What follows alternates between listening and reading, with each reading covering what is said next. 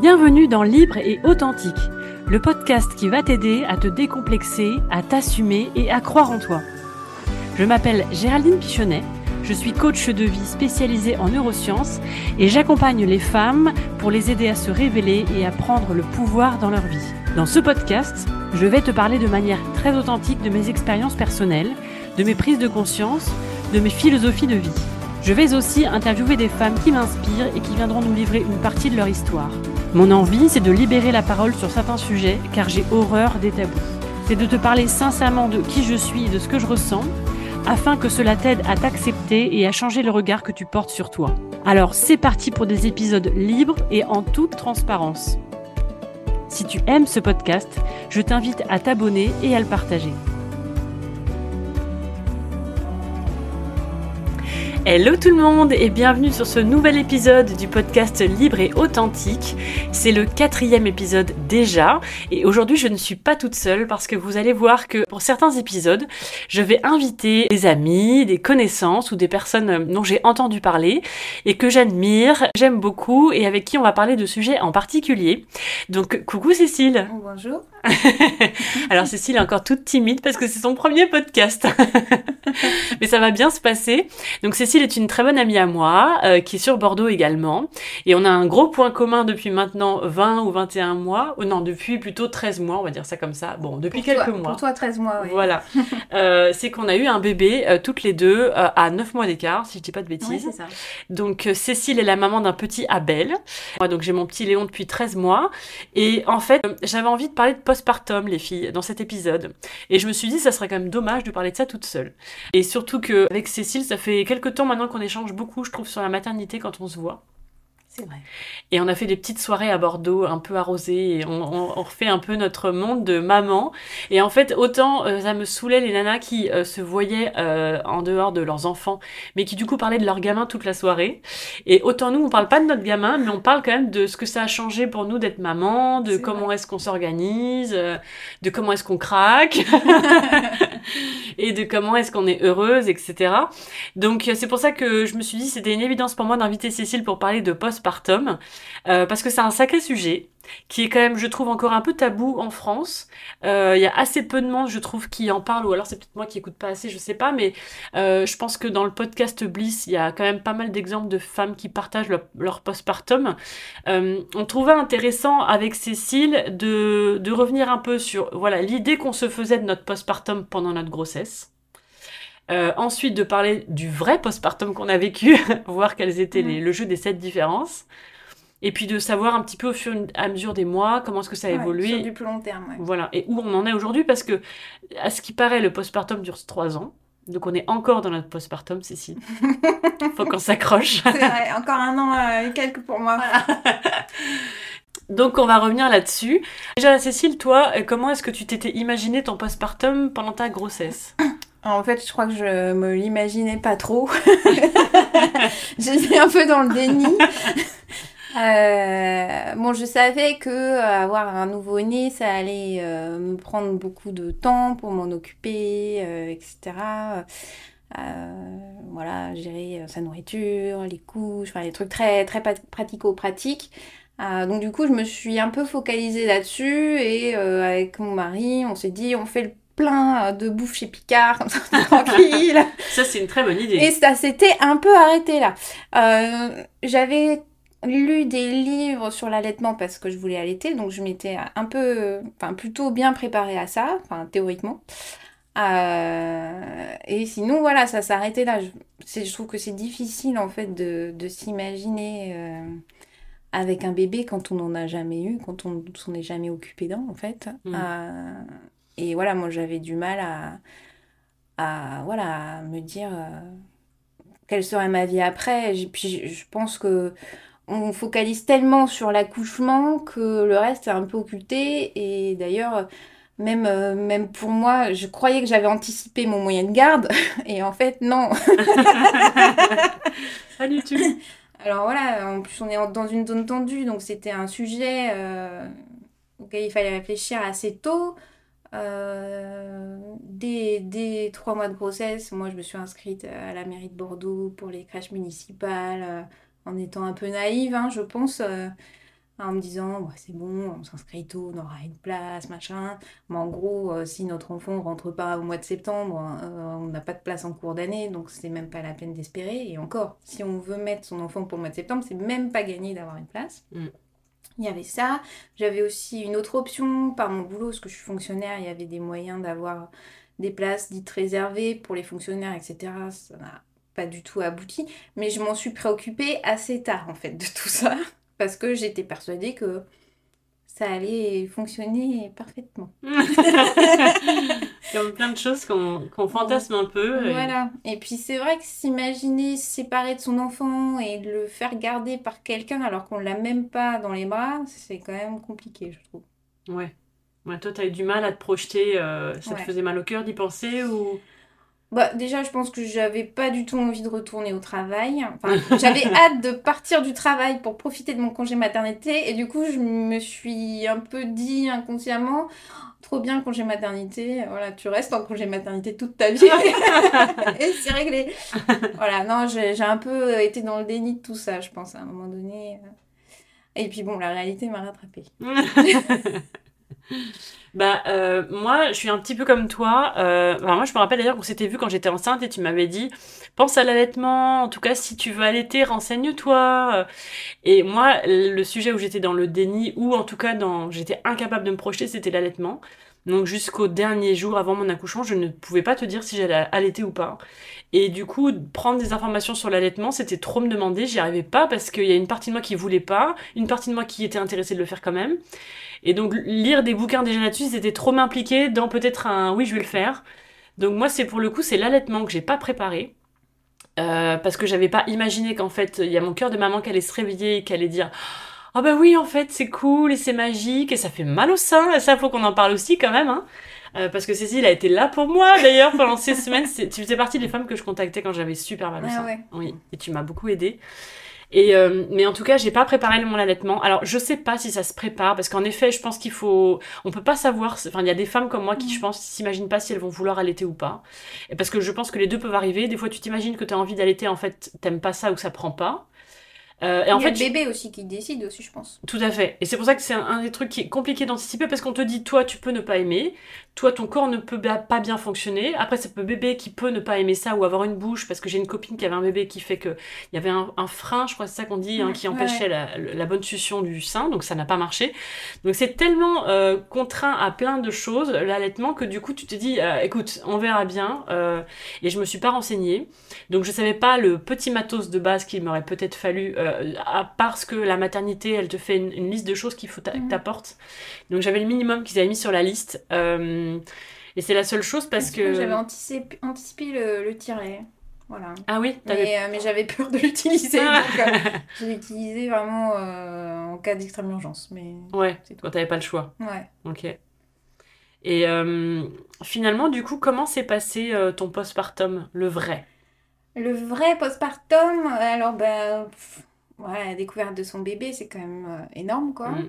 Est-ce que t'as pleuré? T'as eu un baby blues, toi, ou pas? Oui. Ok, donc t'as pleuré pendant trois jours? Oh non, moi je pense que j'ai pleuré tous les soirs. Euh, bon, ça a duré pas longtemps, mais tous les soirs pendant peut-être 10-12 jours. Ok. Une fois rentrée à la maison, par contre. Ok. Pas à la maternité, une fois rentrée à la maison.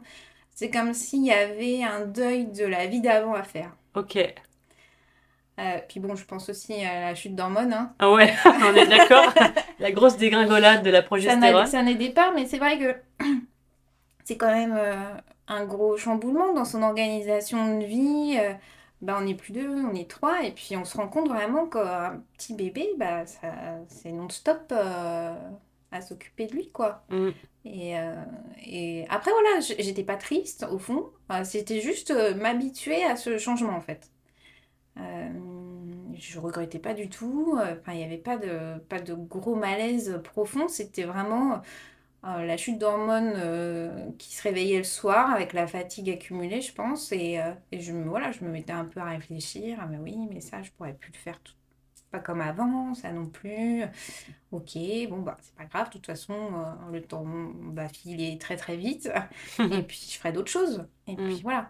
Mais c'était pas. Voilà, je pense que c'est la différence aussi avec une dépression du postpartum où vraiment Oui. il y a un mal-être, où on n'a plus envie de s'occuper, enfin, même pas envie de s'occuper de son bébé parce que c'est trop de changements. Ouais. J'imagine que c'est la différence avec euh, juste un baby blues.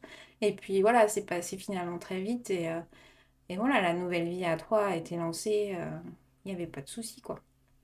Après, euh, le postpartum, pour de vrai aussi, pour moi, ça a été bah, euh, l'allaitement euh, trop cool. Ça se met super bien en marche. Ah, mais oui, ça fait mal, quoi. Mais ça, ça, fait vraiment mal. ça fait vraiment mal. Et des fois, voilà, la nuit, euh, je me disais, mais oh, j'arrête, c'est pas possible, quoi.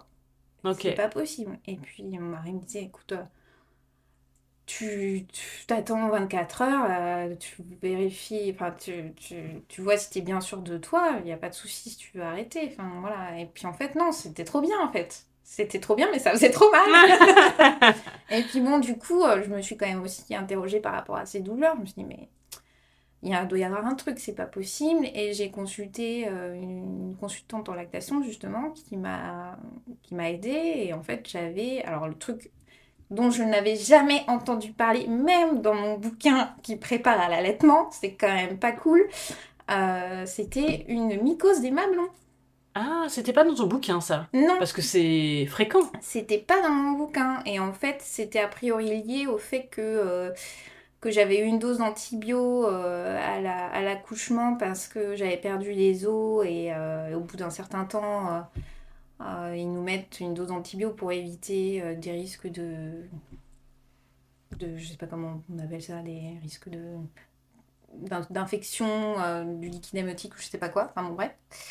Euh, et, euh, et du coup, voilà, l'antibio avait euh, un peu attaqué mes défenses immunitaires. Et euh, effectivement, j'avais une mycose des mamelons et aussi une mycose tout court, en fait. D'accord. voilà, Petit cadeau.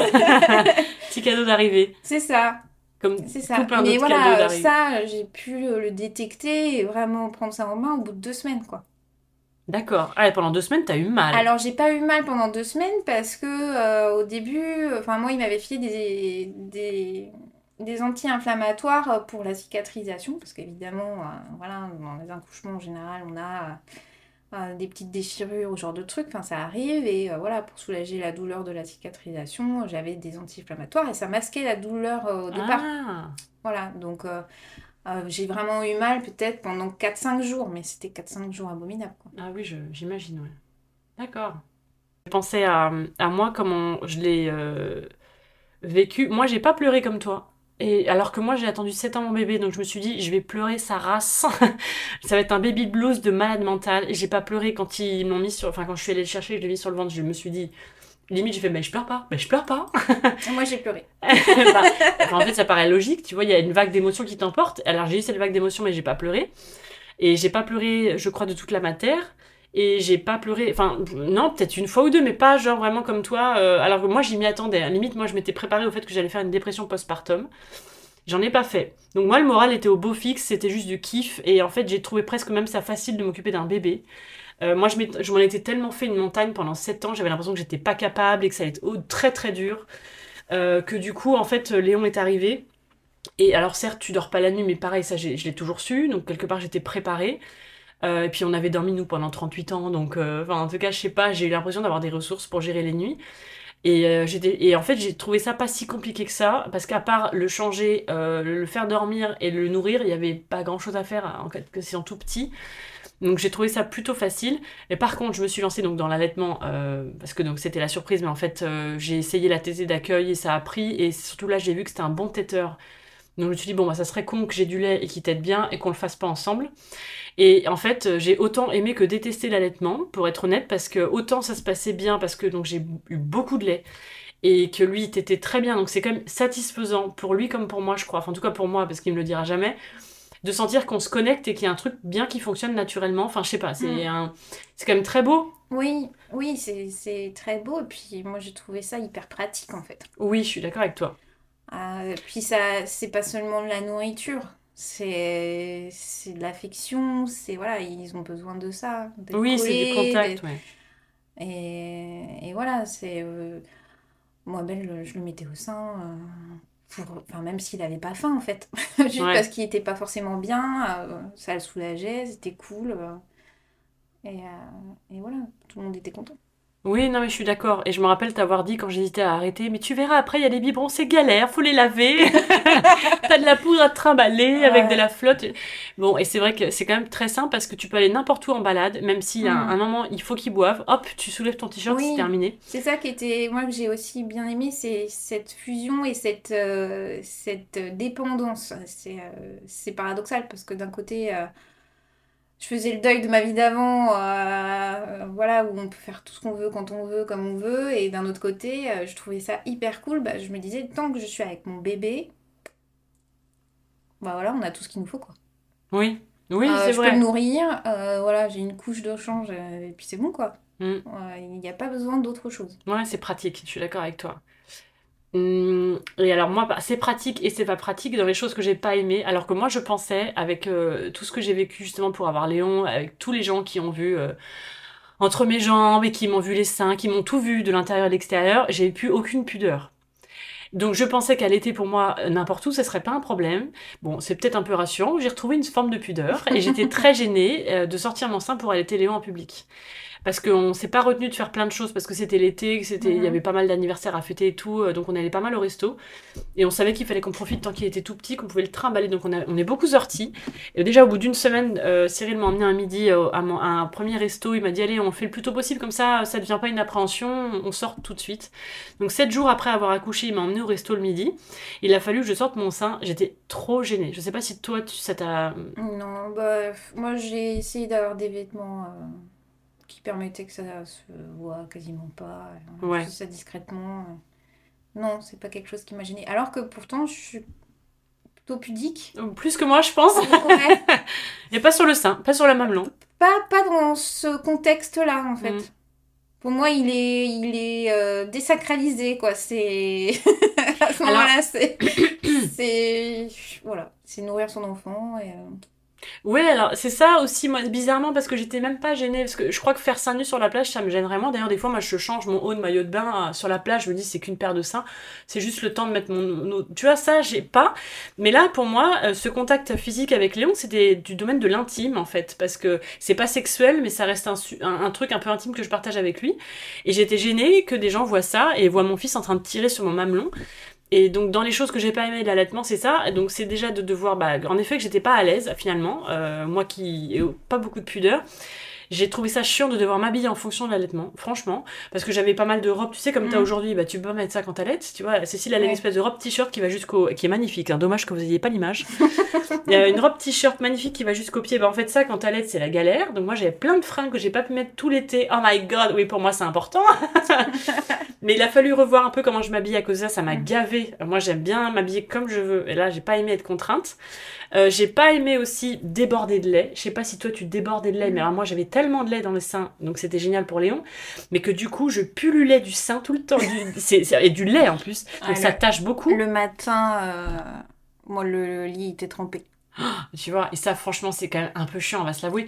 Et encore quand c'est ton lit, moi c'était mes fringues qui, qui, qui Mm, prenaient non, du... dans les, non, dans les vêtements, moi, j'ai pas eu trop Tu mettais pas de couche sur les tétons toi? Si, mais je, je- voilà, je me retrouvais pas avec. euh, Non mais rien que mettre des couches dans tes soutiens-gorge, moi au bout d'un Ouais. moment ça m'a saoulé quoi. Non, toi ça va Non, non, ça va. Moi, c'était plus le matin de me retrouver euh, toute trempée. euh, Ouais, parce qu'au bout d'un moment, euh, on- voilà, dormir avec un soutif d'allaitement, euh, ça m'a gavé. Ouais.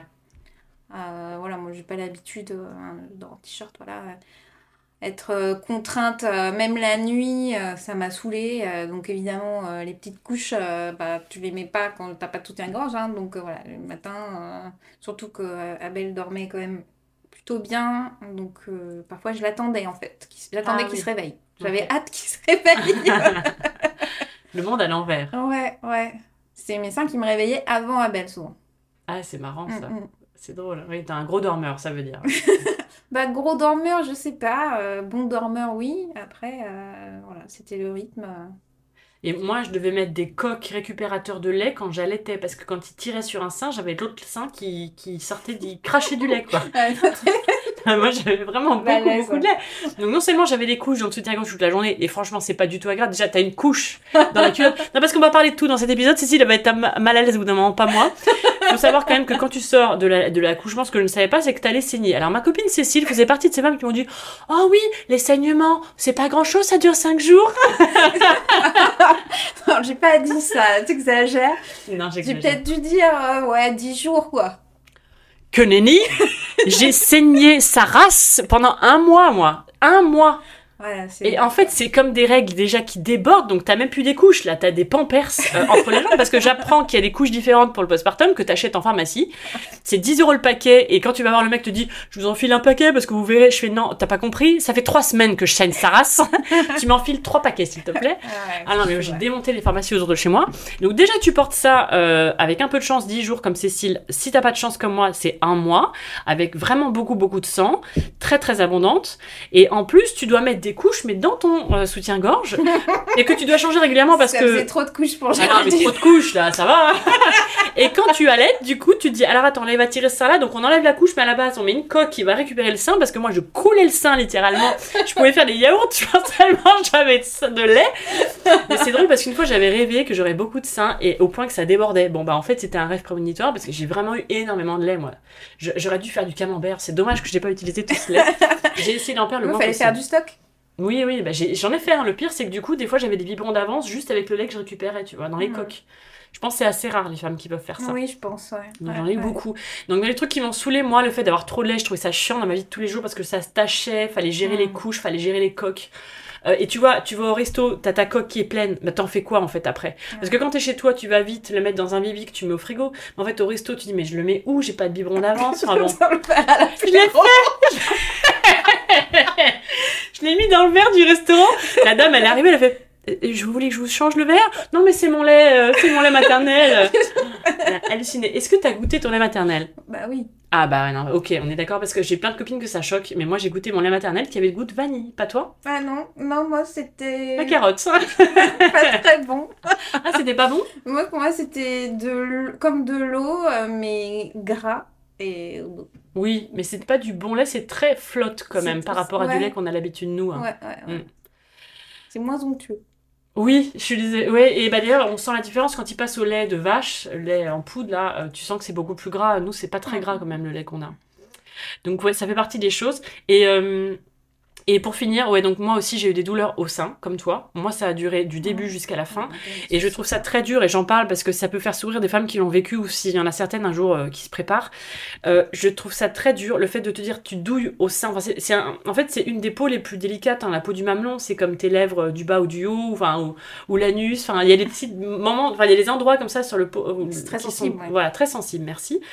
Et d'imaginer qu'il y a un truc qui est très sensible, qui a très mal et, et qui va pas bien, et que déjà ça te tire tellement ça fait mal, et là tu te dis, tu vois la bouche de ton fils arriver, tu dis, mais comment c'est possible? Et, et je sais que mon mari, il était quand même époustouflé de voir que j'avais mal au point d'en pleurer, mais que je voyais la bouche de mon fils venir tirer dessus. C'est même pas genre caresser le téton. Parce que déjà, s'il m'avait caressé non, le non, téton, ça m'aurait fait mal. franchement. Les...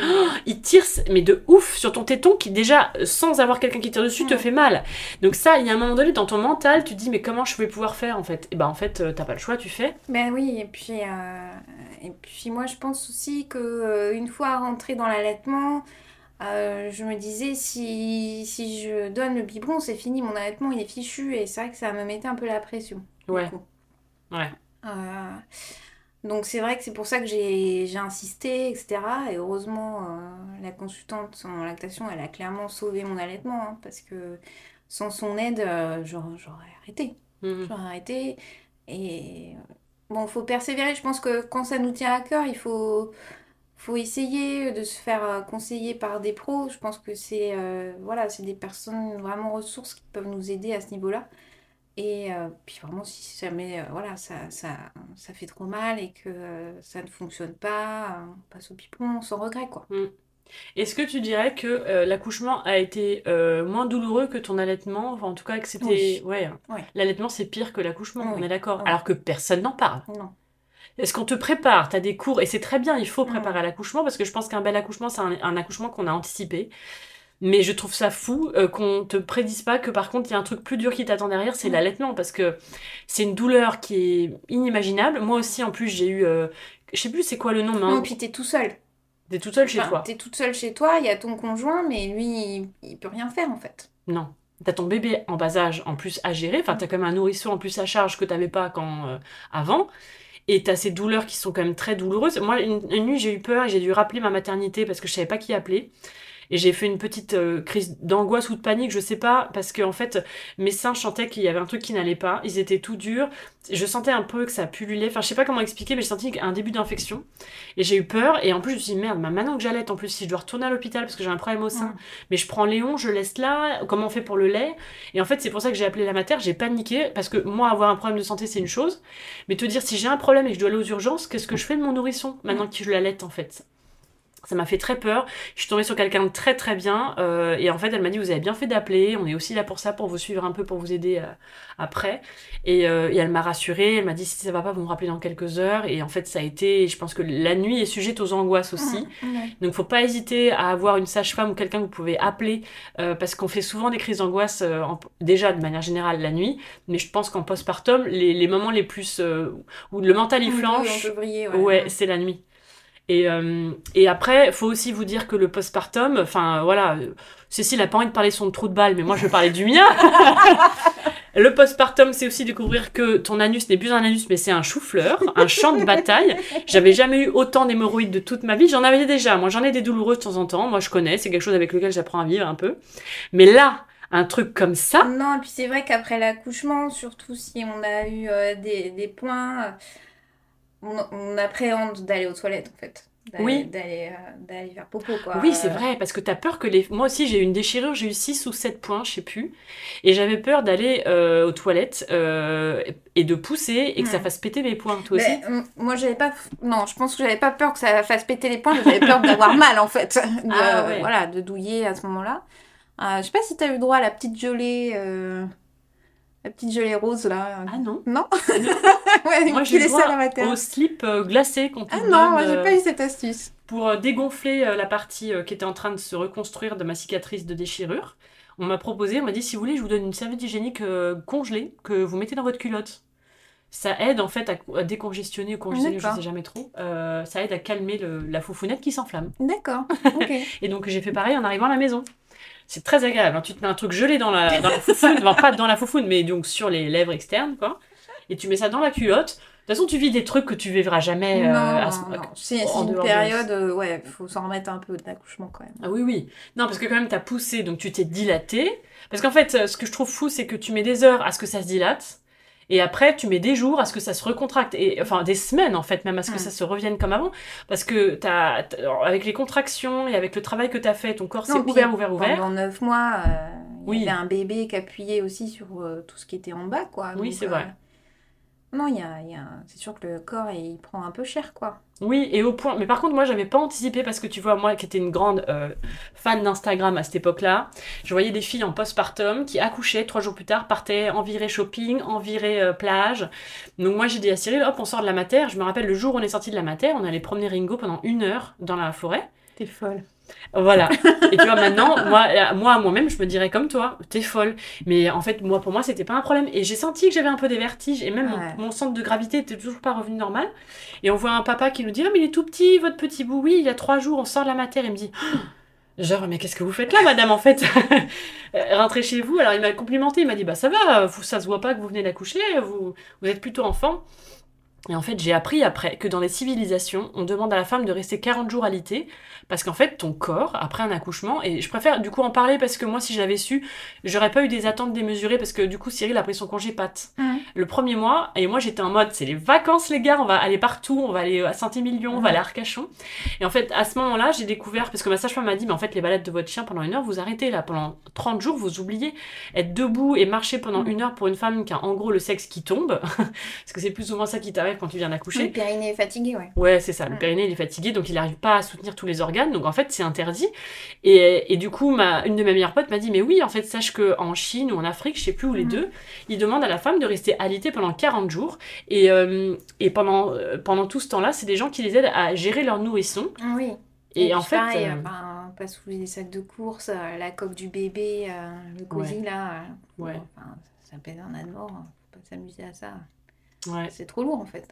Et ça, j'aurais bien voulu qu'on me prévienne, tu vois, c'est pour ça que je suis contente qu'on puisse le dire là s'il y a les femmes qui nous écoutent. Parce que euh, j'aurais voulu savoir que ça allait être très calme en fait le premier mois, parce que je pourrais pas faire grand chose, que j'aurais pas trop le droit. Et c'est vrai que moi j'ai senti comme une pesanteur au niveau de mon sexe, euh, qui a mis du temps à partir, parce que je pense que mon périnée, moi, était vraiment très très flasque. Euh, et j'ai senti une pesanteur et en fait elle m'a expliqué après c'est votre vessie qui pèse en fait sur le périnée qui le retient pas et, euh, et, je sentais du coup un poids au niveau de mon sexe et je comprenais pas, ça m'a fait un peu flipper jusqu'à ce que la sage-femme m'explique. Et j'avais hâte de commencer ma rééducation du périnée parce que en fait tu découvres des trucs que tu t'avais jamais senti avant. Moi sentir ma vessie qui tombe, franchement ça m'était jamais arrivé. Mon cul en chou-fleur à ce point-là non plus. Et euh, moi les hémorroïdes ont mis au moins je pense 2-3 semaines à partir hein, facilement alors qu'on te donne des crèmes et tout. Mm.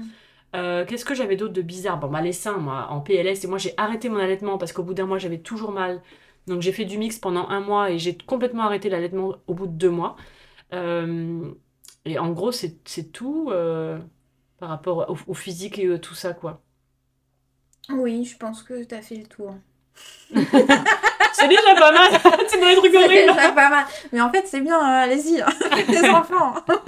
Est-ce que ça t'a dérangé de voir ton corps avec Abel qui était plus dans ton ventre et, euh, et tes kilos de grossesse, toi, est-ce que tu l'as mal vécu ou t'as accepté complètement et tu t'es foutu la paix? Non, moi, je me suis foutu la paix. Euh, j'étais même. Euh, je crois que j'ai.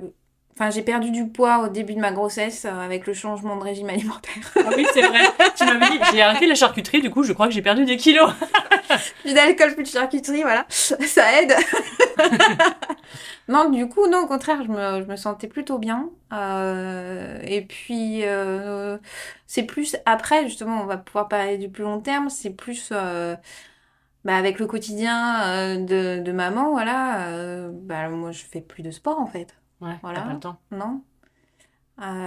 J'essaye de me remettre au vélo, là, mais c'est pas évident de caser des sorties vélo. c'est plus, c'est plus maintenant. Voilà. Ouais. Mm qu'il y ait des, voilà, des kilos euh, de, de grossesse euh, qui se sont accumulés. qui sont restés en tout cas. Voilà, qui sont restés, on va dire ça comme ça. Ok. Et euh, du coup, donc là on a fait le postpartum court terme. Bon, on verra. Peut-être qu'on va faire une coupure ici parce que ça fait déjà 30 minutes pour faire un deuxième épisode. Si on voit que c'est trop long, ça va dépendre de comment on déborde.